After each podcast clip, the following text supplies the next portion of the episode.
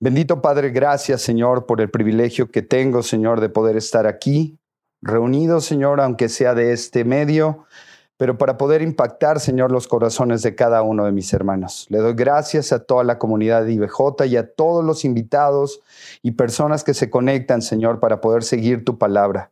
Damos gracias, Señor, por eso, porque hay un, un, fin y hay un modo en el cual podemos estar llegando a los corazones de cada una de las familias. Bendice a cada uno, Señor, a cada uno de las familias que están aquí presentes. Y, Señor, cierra las puertas de su mente para que nada los distraiga y que puedan tener atención, porque lo que hoy se va a hablar, Señor, es tu palabra, Señor, y que llegue a los corazones de cada una de las personas que están viendo. Pongo en tus manos a cada uno de ellos en el nombre de tu bendito Hijo Jesús. Amén, Señor. Y bueno, dando paso a esto, vamos a hablar. El mensaje de hoy tiene como título Desarrollando largura de ánimo. Y esto está basado en Santiago 1. Y vamos a poder leer Santiago 1 al 8, pero nuestro pasaje central y donde este, este, mensaje quiere dejar ese impacto en cada uno de nosotros es en Santiago 1.3. Entonces, vamos todos a Santiago. Recuerden que está al final de la Biblia, diría nuestro pastor, entre Génesis y Apocalipsis. Entonces, Vamos a él y ya que estén todos ahí, por favor, síganme. La voy a leer en la NBLA.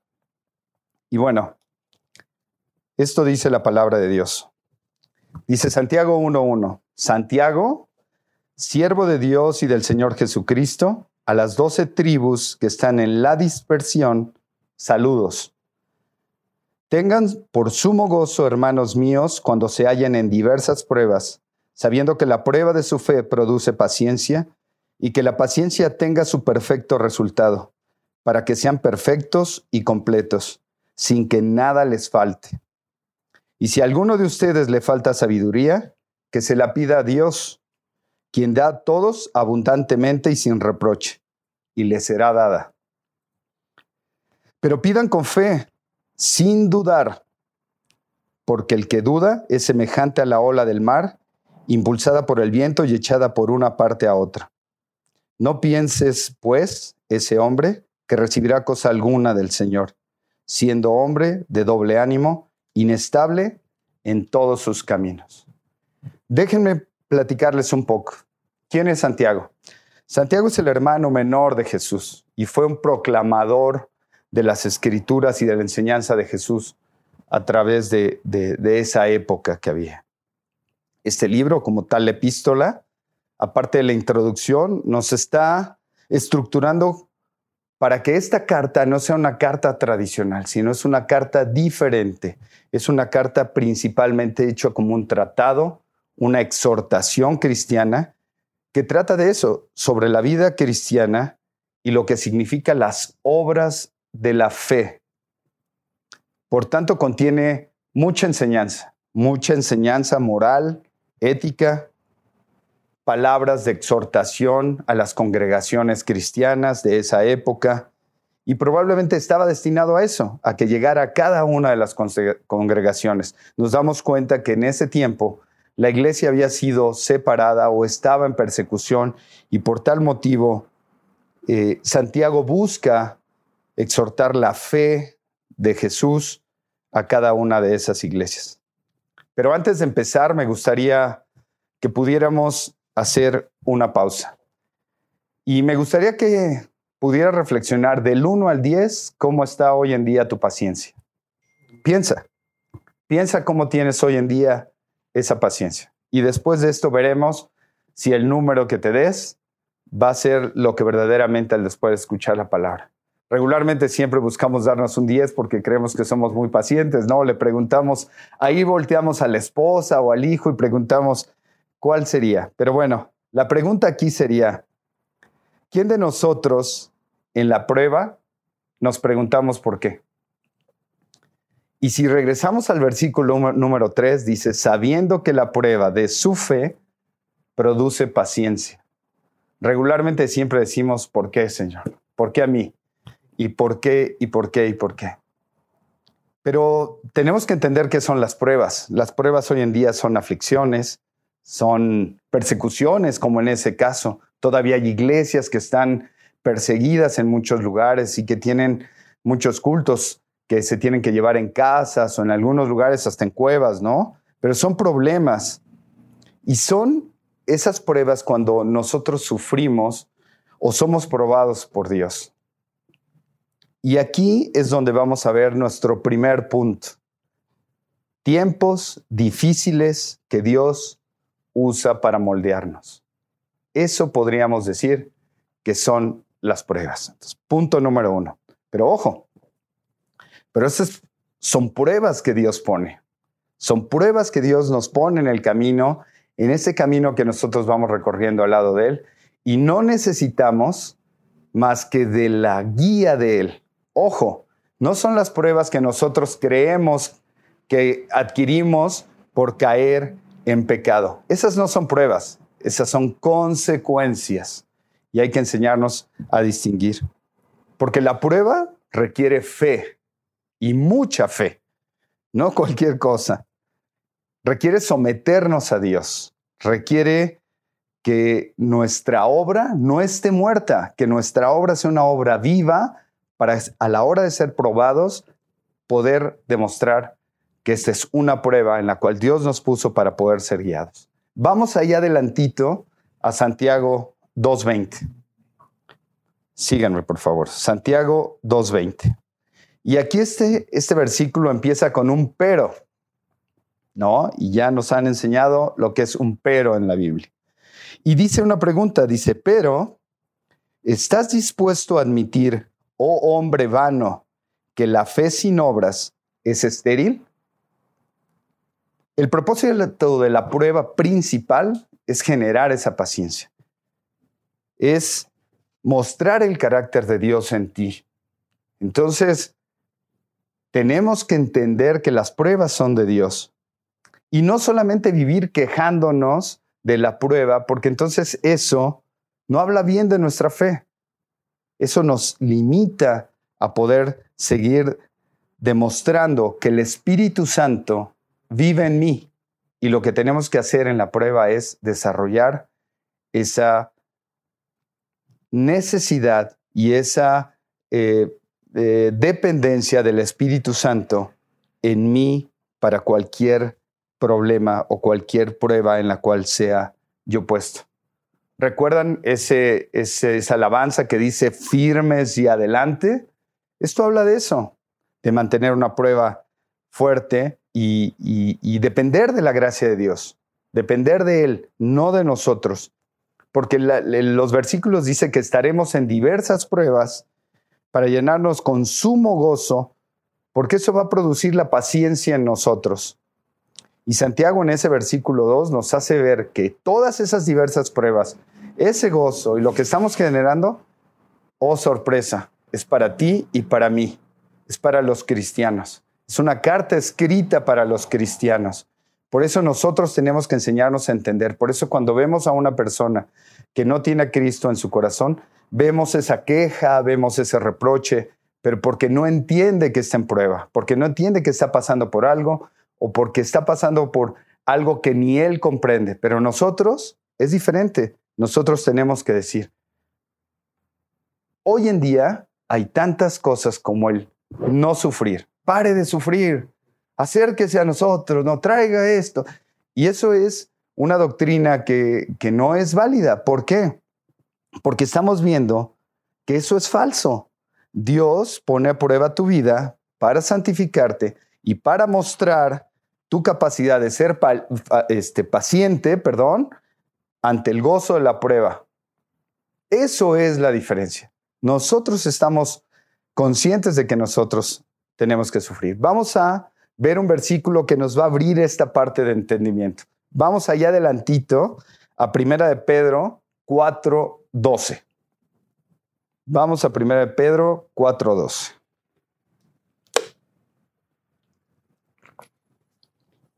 ¿Qué dice Primera de Pedro?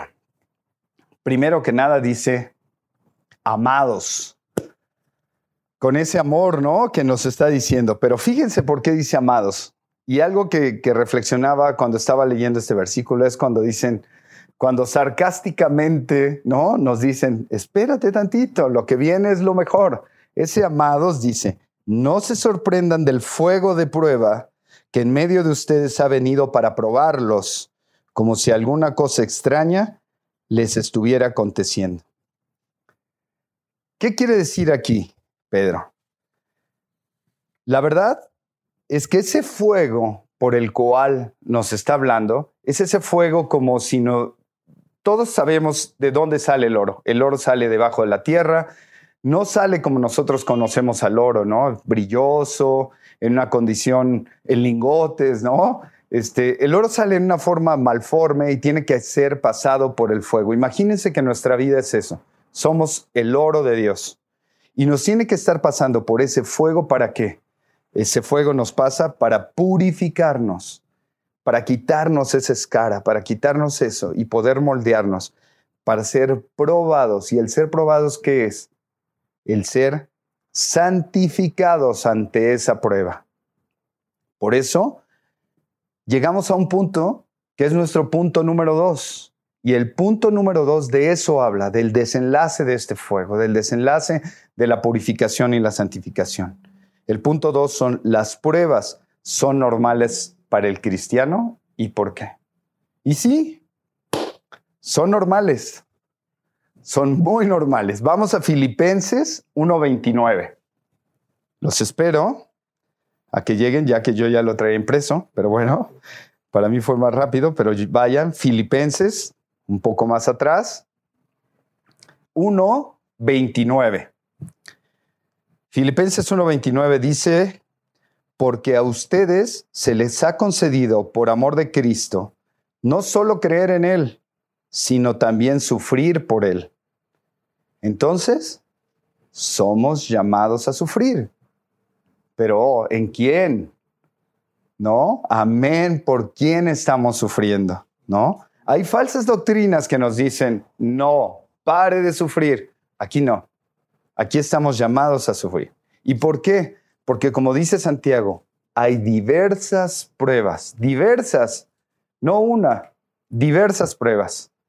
Tenemos que ir durante nuestra vida saliendo de cada una de esas pruebas. Pero ¿qué son las pruebas? En esas diversas pruebas, enfermedades, problemas matrimoniales, falta económica, y en los solteros podríamos decir la espera de la pareja, ¿no? Que a veces se quieren desesperar, pero decimos, por favor, tranquilos, quietos, take it easy, todo va a llegar a su momento. Dios tiene un plan perfecto para ti, ¿no? Ya que no todo, señores y señores, es pecado. Entonces tenemos que enseñarnos a diferenciar que una cosa es una prueba y otra cosa son las consecuencias. Pero en la palabra de Dios encontramos el consuelo a esas diversas pruebas. Y fíjense, tomen su Biblia y vayan a Juan 16:33. Y van a ver qué hermoso pasaje, el cual nos va a ayudar a ver esa parte del consuelo que encontramos en la palabra de Dios. Y dice Jesús, ¿eh? estas cosas les he hablado para que en mí tengan paz. Y en el mundo tienen tribulación. Hoy en día eso no está pasando. Pero, este pero, ¿qué dice? Confíen, yo he vencido al mundo. Ah, qué consuelo tenemos, ¿verdad? De viva voz de nuestro Señor Jesucristo. Por eso el versículo dice tener sumo gozo.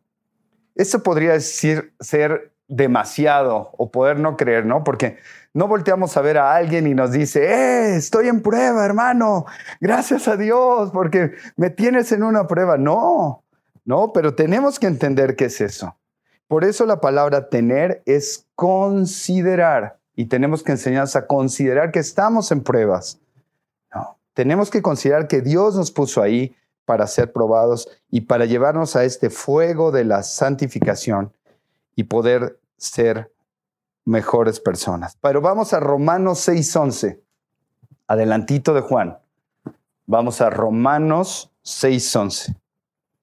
Y este pasaje tiene algo muy importante de lo que hemos estado viviendo hoy en día. Dice Romanos 6:11. Dice, así también ustedes considérense muertos al pecado, pero vivos para Dios en Cristo Jesús.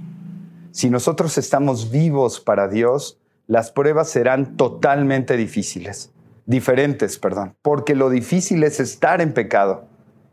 Pero pareciera que hoy en día hemos cambiado la situación de este mensaje y estamos vivos para el pecado, pero muertos para Dios. Por eso hemos estado llevando los problemas a esa cantidad de emociones, ¿no? De esa emoción temporal, de esa no me siento feliz, no quiero, no puedo, pero no hemos entendido que esto habla de un gozo y un gozo que solamente lo podemos entender si estamos vivos en Dios y muertos al pecado. Y déjenme decirles qué se entiende por gozo. El gozo es más que una emoción o una felicidad. El gozo es un regalo de Dios y habla de qué? De su carácter. Habla del carácter de Dios. Pero ojo, es parte del combo de la salvación. Una vez que tú aceptas a Cristo, Cristo te llena de ese gozo que Él provee. Así como te inyecta la fe para que tú vayas siempre en pos de Él y te ayude a poder triunfar en todo esto, está implícito en el combo, ¿eh? el gozo. Por eso es un estado de ser, no es una emoción, ni es una felicidad pasajera. Recordemos a Job. Aquí es algo muy importante, que siempre que hay un problema, yo siempre les digo, ve a Job, ¿no? Porque tu problema no es nada lo que está al lado de Job. Pero fíjate qué dice Job. Job nos hace ver que él no era feliz, no era feliz, pero su gozo era saber que Dios lo tenía ahí y no las consecuencias. Lo, Dios lo puso a Job ahí, pero él entendía que él no estaba ahí por otras circunstancias que él hubiera cometido, sino porque Dios quería que estuviera ahí. Y tenemos otro, otra gran persona bíblica, Pablo. Pablo. Pablo mandaba sus cartas desde la cárcel. ¿Y cómo se expresaba? ¿Cuál era la actitud de Pablo? ¿Qué decía? Regocíjate en el Señor. ¿Se dan cuenta? Aún estando en una aflicción, aún estando en un problema, él estando en una prueba, lo primero que buscaba era regocíjense en el Señor, porque él así estaba, sabiendo que la prueba que estaba atravesando era difícil. Él pasó por ser náufrago, él pasó por estar azotado, por estar encarcelado, vivió por cosas muy difíciles, pero siempre mostrando una actitud diferente hacia el Señor. Y quiero que vayan conmigo a Segunda de Corintios. Vamos a Segunda de Corintios 4 para que vean esa actitud de gozo, para que vean esa actitud que él mostró ante una dificultad. Segunda de Corintios 4, 8 y 9.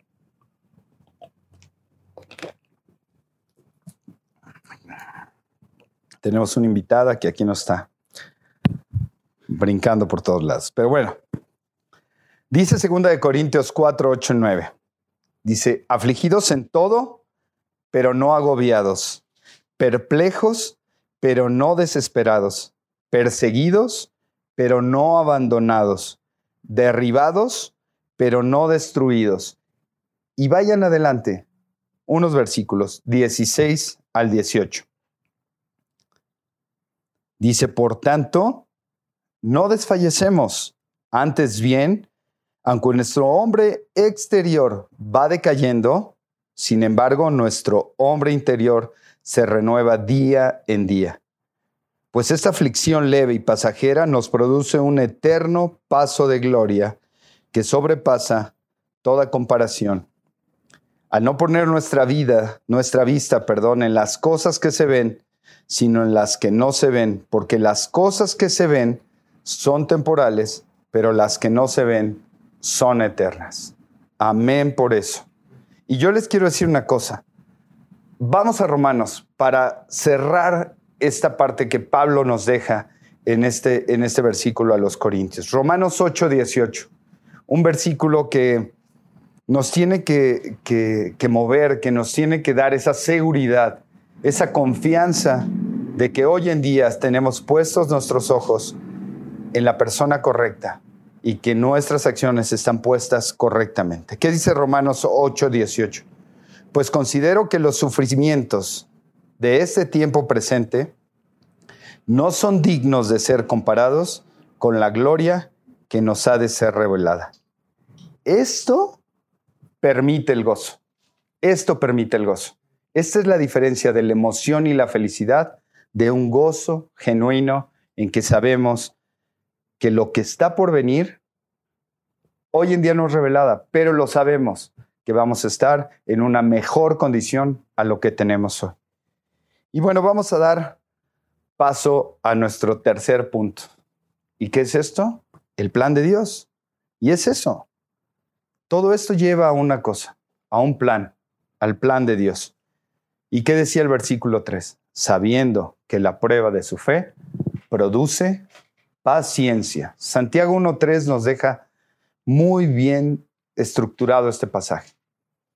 Y vamos a ver, porque aquí sabiendo, como él inicia en este pasaje, quiere decir que es el conocimiento de la palabra de Dios, es el conocimiento que nosotros tenemos de la palabra de Dios en nuestra vida. ¿Y eso qué nos ayuda? A irnos perfeccionando día a día, a ir día a día, poder ir creciendo en el camino del Señor y el que el Señor nos quiera decir. Y él habla de una prueba, y una prueba que habla de la continuidad, ¿no? Una prueba que vamos a tener y una prueba que es una gran oportunidad. Tenemos que ver esto, una gran oportunidad que Dios nos ha dado. Y no el por qué, sino la oportunidad que Dios nos da. Porque sabemos que cada una de las pruebas son temporales pero cada una de las pruebas lleva un propósito por el cual Dios nos puso ahí. Es ese plan de Dios. Y son automáticas, ¿no? No tenemos que pasar uno o dos de momento, ¡fum! entramos a una, entramos a otra, pero bueno, sabemos que todo esto nos demanda un esfuerzo, un compromiso y una decisión para llevarla.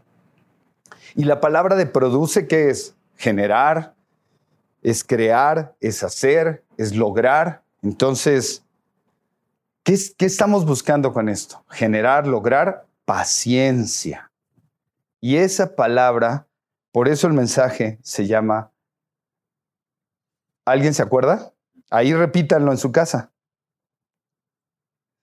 Desarrollando largura de ánimo, ¿no? Practicar paciencia, practicar la paciencia. Por eso eso lo vamos a tener siempre practicar la paciencia, esa largura de ánimo, eso es lo que, lo que nos lleva. Pero ¿qué es la paciencia? Fíjense que en la traducción en griego es eso, upomone. Y fíjense lo que dice, se refiere a la cualidad de carácter que no le permite a uno rendirse ante las circunstancias. Qué fuerte, ¿verdad? Nosotros lo veíamos como, bah, soy paciente, pero en verdad eres paciente es, parte del carácter y es parte de este carácter formativo. Y déjenme decirles que tomando de un, de un escritor, eh, tomé una, una parte en el cual habla de esto. Y John Maswell dice, esta palabra describe la fuerza interior que nace de una relación de comunión con nuestro Dios. Aquel que ha gustado de la bondad del Señor en su vida es capaz de mirar más allá de las circunstancias. Reconoce la omnipotencia de Dios, no tiene la actitud de tristeza profunda de quien se resigna, sino la actitud de la esperanza mostrada en el espíritu luchador que vive a la adversidad como el que siempre ve la luz al final del túnel. ¿Se dan cuenta? Esa actitud de poder saber que cada una de las pruebas va a tener un principio y un fin, pero va a ser una prueba en la cual necesitamos paciencia. Y no es la paciencia que necesitas para estar en la fila hoy en día para entrar a un súper o para sentarte a esperar, ¿no? al médico para que puedas atender una consulta. Es la capacidad de Dios que nos da para poder estar debajo de la prueba debajo de esa prueba, pero sabiendo una cosa, y eso se los puedo asegurar, que en esa prueba Dios estará en medio de esa prueba. Jamás nos va a dejar. Él siempre va a estar ahí. Así como estuvo con Job, así estará con nosotros. ¿Por qué? Porque a veces queremos salir corriendo de la prueba. ¿Y qué es lo que hace Dios? Nos dice, ah, ah, no. Dios no deja nada incompleto. Entonces, si entras a la prueba, terminarás la prueba. Y eso es lo que Él busca. Pero bueno, entonces, en conclusión, el versículo 4 de Santiago, de 1.4, está totalmente ligado a darle la conclusión a este, a este versículo 3 y a la parte del mensaje. Y déjenles leo lo que dice Santiago 1.4. Y que la paciencia tenga su perfecto resultado para que sean perfectos y completos. Ahora es un poco más entendible este mensaje. Esto que quiso decir Santiago de ser perfectos y completos habla de esa paciencia. Sin que nada nada les falte. Y perfectos quiere decir haber llegado al fin, haber completado de una sola pieza.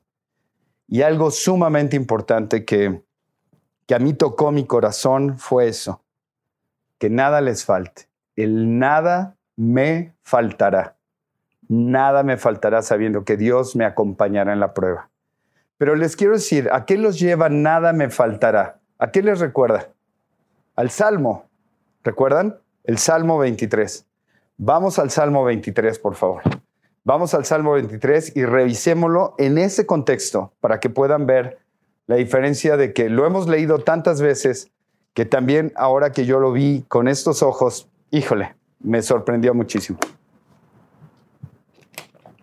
Es esa parte de ministrar, ¿no? Esa parte que Dios utiliza para podernos llevar y que nos ministra a nosotros, que nos, dan la oportunidad de podernos poner frente a ustedes, que es algo maravilloso. Fíjense qué dice.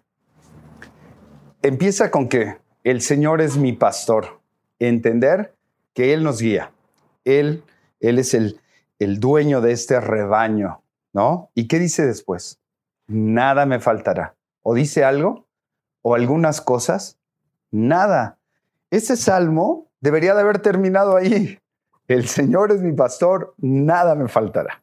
Punto. Confiando en Él, dejándonos guiar por Él. Por eso da una explicación después.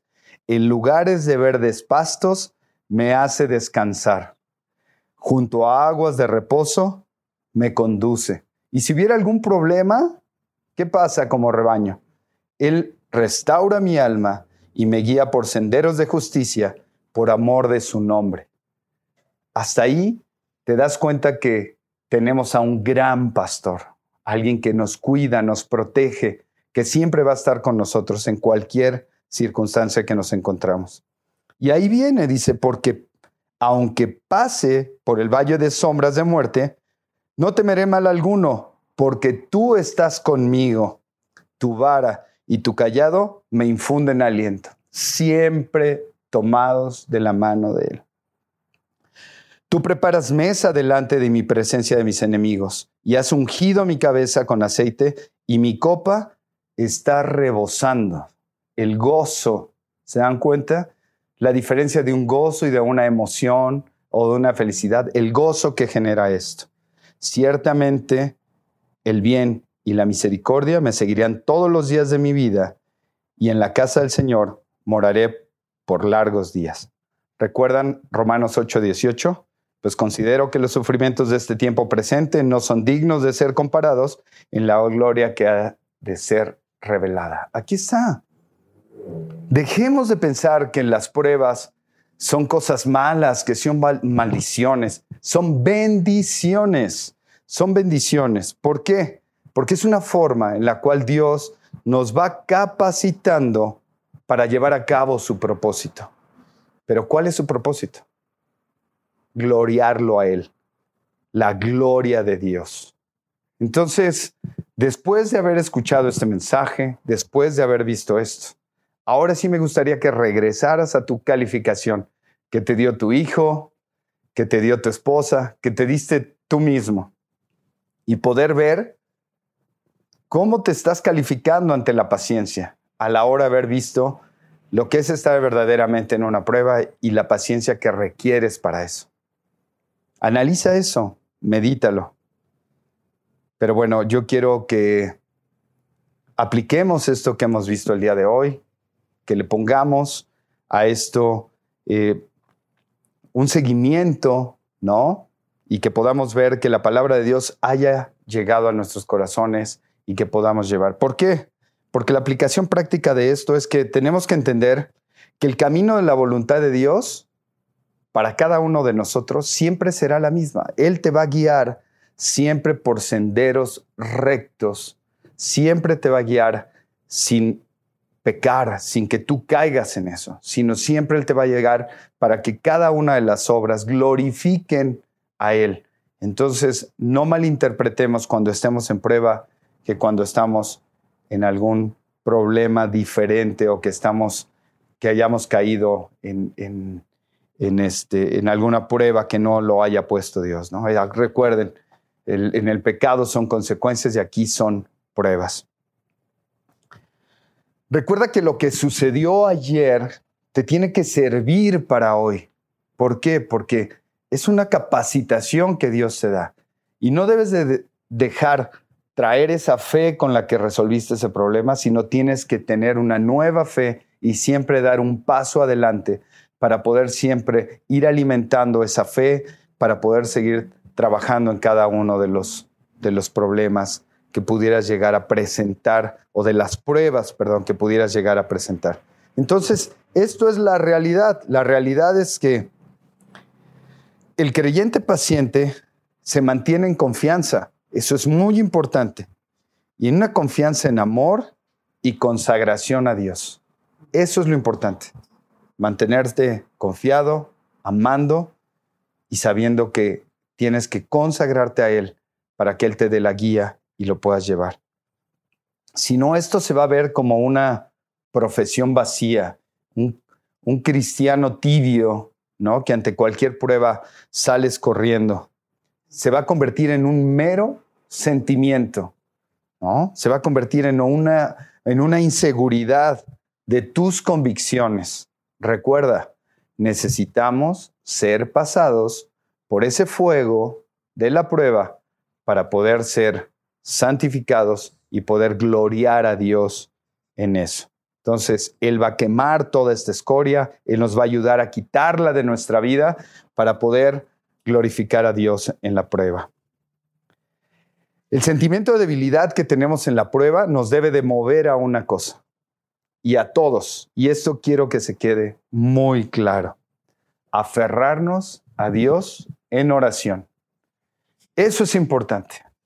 No podemos, ante la prueba, creer que nuestras fuerzas van a poder resolverlas, porque no son pruebas que nos haya puesto cualquier persona. Son pruebas de Dios y necesitan eso acercarnos a Él, pedir su guía, pedir su dirección para que esas pruebas se puedan concretar con el fin en el cual Él nos los ha, nos los ha puesto. Y algo importante que es que la prueba nos lleva a saber que lo que estamos atravesando no es nada de lo que está por venir. Esa gracia, esa emoción, ese cumplir Hace poco hablábamos de que algo que me pasa a mí es que cuando terminas de leer un libro, ¿no? Y que dices, lo completé, es una satisfacción, ¿no? Es, es no comparado nada al gozo que nos da el resolver una prueba puesta por Dios, pero es saber que llegaste al fin de algo, que pudiste caminar en, en ese sentido de poder hacer las cosas correctamente. Entonces yo te exhorto a que hoy en estos tiempos, en estos tiempos difíciles, ¿no? Que nos tiene en una situación totalmente compleja y diferente. Vayas a Dios, te aferres a Él, pide su guía, pide su dirección. Todos estamos en pruebas, lo vemos. Si tú tienes a Cristo en tu corazón, estarás en pruebas. Pero sabes que encontrarás siempre un consuelo y una respuesta siempre cuando vayas a su palabra.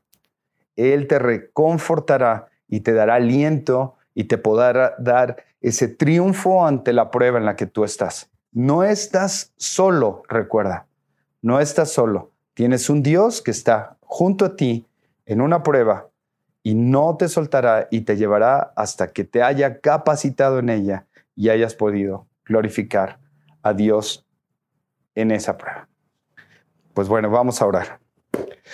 Bendito Padre, gracias Señor, porque hoy estamos totalmente llenos de ti, Señor, sabiendo que hoy tu palabra va a caer, Señor, en corazones que han dispuesto, Señor, su vida a ti, Señor, y que sabemos que esa semilla que se está poniendo en ese corazón va a florecer, va a crecer, Señor, y va a poder ser de testimonio para los demás, Señor.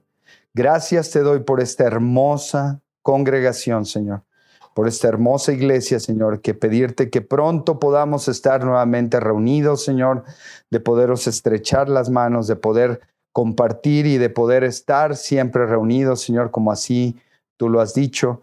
Pero sabemos que son tiempos difíciles, Señor, pero que son pruebas, Señor, que tú nos pones para poder ver. Creo que hoy en día, Señor, la iglesia necesitaba de una prueba, Señor, y hoy en día estamos viendo la diferencia, Señor, de cómo vamos llevando las pruebas.